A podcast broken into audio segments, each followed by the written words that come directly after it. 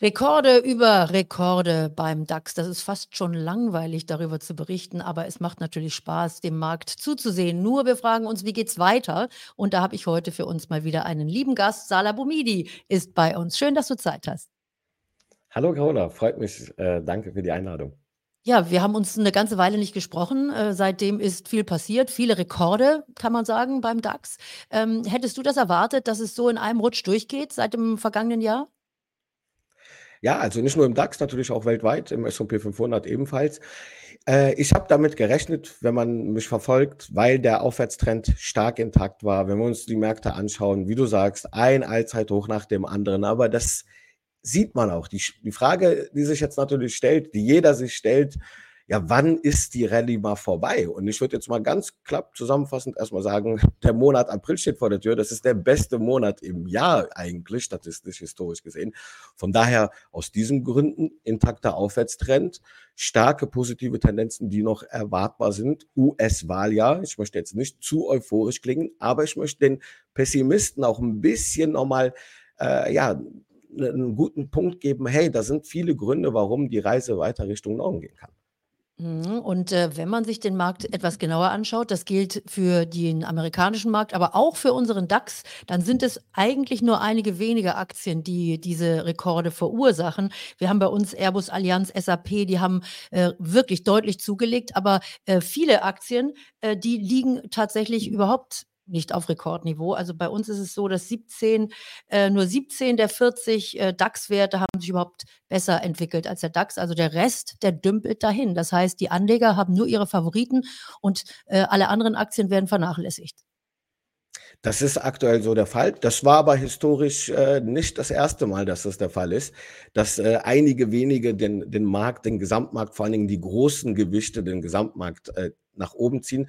Bedeutet aber auch, dass es interessante Werte aus der zweiten Reihe gibt, die mögliches Potenzial haben und dann ganz oft sogar stärker als der Gesamtmarkt. Also da achten wir auch insbesondere drauf und nicht nur zu sagen, ja, wir machen es uns leicht und schauen auf die großen Sieven, wie zum Beispiel jetzt in den USA, sondern da gibt es natürlich sehr viel Potenzial in äh, berechtigter Weise in vielen Unternehmen, die dann einfach mal so nicht wirklich betrachtet werden.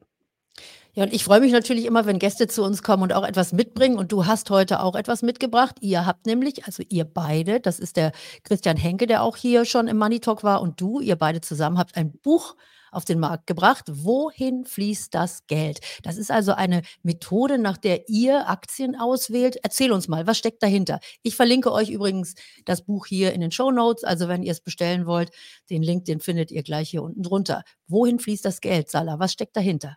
Ja, also erstmal, wie kamen wir überhaupt auf die Idee? Von Amsterdam bis Zürich haben wir mit Anlegern gesprochen, Vorträge, ob es Webinare sind, Coachings und wir wurden immer wieder gefragt, hey, dieser Ansatz, den ihr uns eigentlich vorstellt, der ist doch super. Wie könnte man den auch als ein Ratgeber zusammenfassend immer wieder sich anschauen? Ja, und da haben wir uns entschieden, wir schreiben das Buch als Feedback und als Wunsch unserer Community. Wohin fließt das Geld? Wir schauen in einem Top-Down-Ansatz, wo die Rotationen hingehen. Das heißt, wir schauen erstmal, sind es Aktien, Anleihen oder Rohstoffe? Hier in diesem Fall vor allen Dingen Aktien.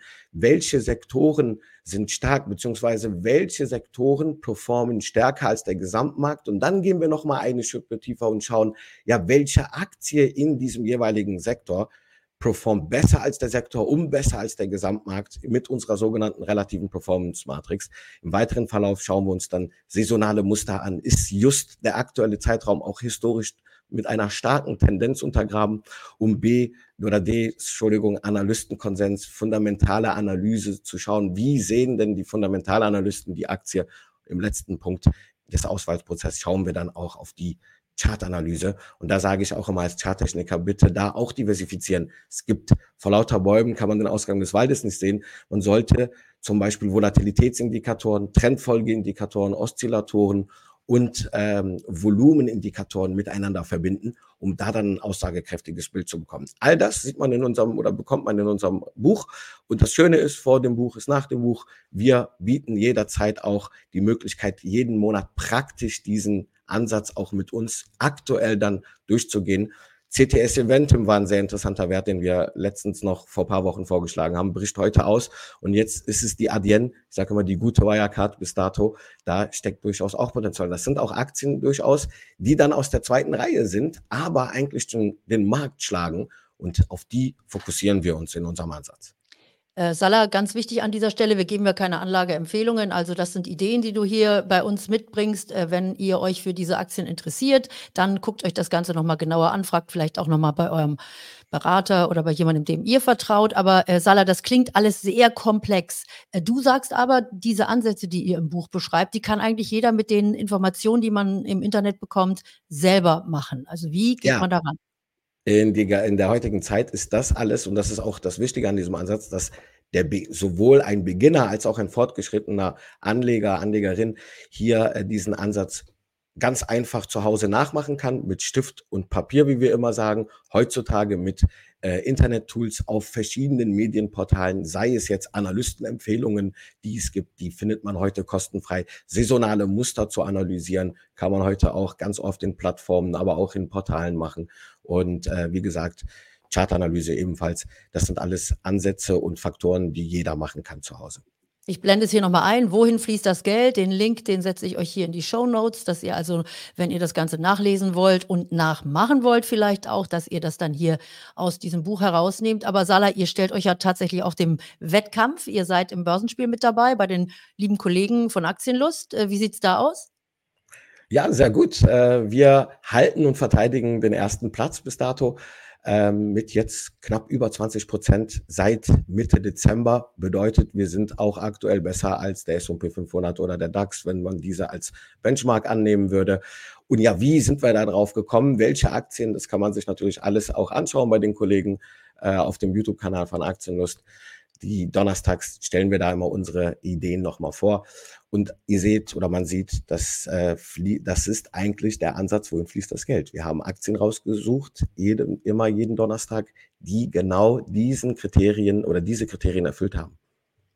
Super, also damit äh, schöne Grüße an die lieben Kollegen und Mick Knauf und an den Jürgen, die das ganz toll machen. Schaut auf jeden Fall bei denen auch mal im Kanal vorbei. Ich glaube, den verlinke ich am besten auch mal hier unten. Dann äh, kann man sich ja auch gegenseitig mal ein paar Zuschauer hin und her schieben. Lass uns ganz kurz noch mal auf ein paar äh, Konjunkturdaten eingehen. Du hast schon so ein bisschen beschrieben, dass du sagst, also eigentlich ist der äh, Weg nach oben weiterhin offen. Wir haben einen guten April möglicherweise vor uns statistisch gesehen. Könnte das ein guter Monat sein? Wir haben natürlich jetzt die Notenbank, die uns uns äh, vielleicht noch einen Strich durch die Rechnung macht. Denn die Konjunkturdaten, die wir sehen und auch die Aussagen von den Notenbankern deuten darauf hin, dass es möglicherweise jetzt vielleicht sogar noch nicht mal im Juni in Amerika eine Zinssenkung gibt. Äh, ist das etwas, was du vielleicht befürchtest, so als kleinen Regenschauer auf diese ganze gute Kursperformance?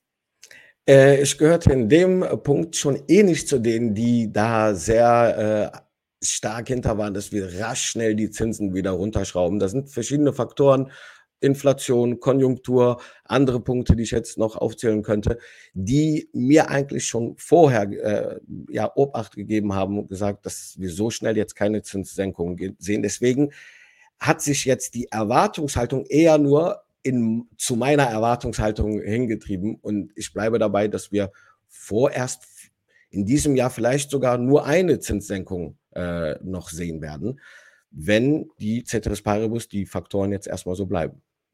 Mhm. Und äh, der andere Spruch, wir hatten eben gerade den statistischen äh, April als guten Monat gesehen. Danach kommt ja dann der Mai und da gibt es ja den schönen alten Börsenspruch Sell in May und Go Away. Meinst du, das ist in diesem Jahr vielleicht außer Kraft gesetzt, weil wir eben auch ein Wahljahr in Amerika haben? Tendenziell sind das immer gute Börsenjahre? Ist natürlich jetzt schwierig, das, äh, die, das Orakel haben wir nicht in der Hand oder die Glaskugel. Aber wenn wir jetzt mal so eine kleine, einen kleinen Forecast machen wollen, okay, der Monat April ist sehr stark, unter den Voraussetzungen, dass wir jetzt schon ein Allzeithoch nach dem anderen generieren, könnte durchaus der äh, Spruch Sell in May, Go Away und erstmal nochmal ein bisschen abwarten nach dem Sommer, der könnte sich bewahrheiten, weil dann vielleicht ein bisschen die Luft rausgeht, dünneres Volumen im Sommer dann äh, stattfindet und wir dann erst ab August wieder nochmal hin zur US-Wahl dann nochmal an Stärke gewinnen und mit der Jahresendrallye dann nochmal ein i-Tüpfelchen draufsetzen.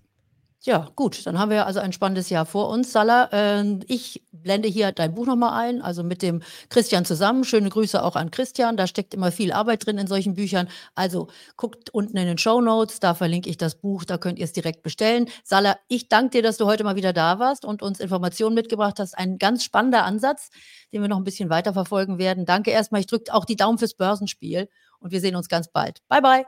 Vielen Dank. Ich habe dir zu danken. Danke.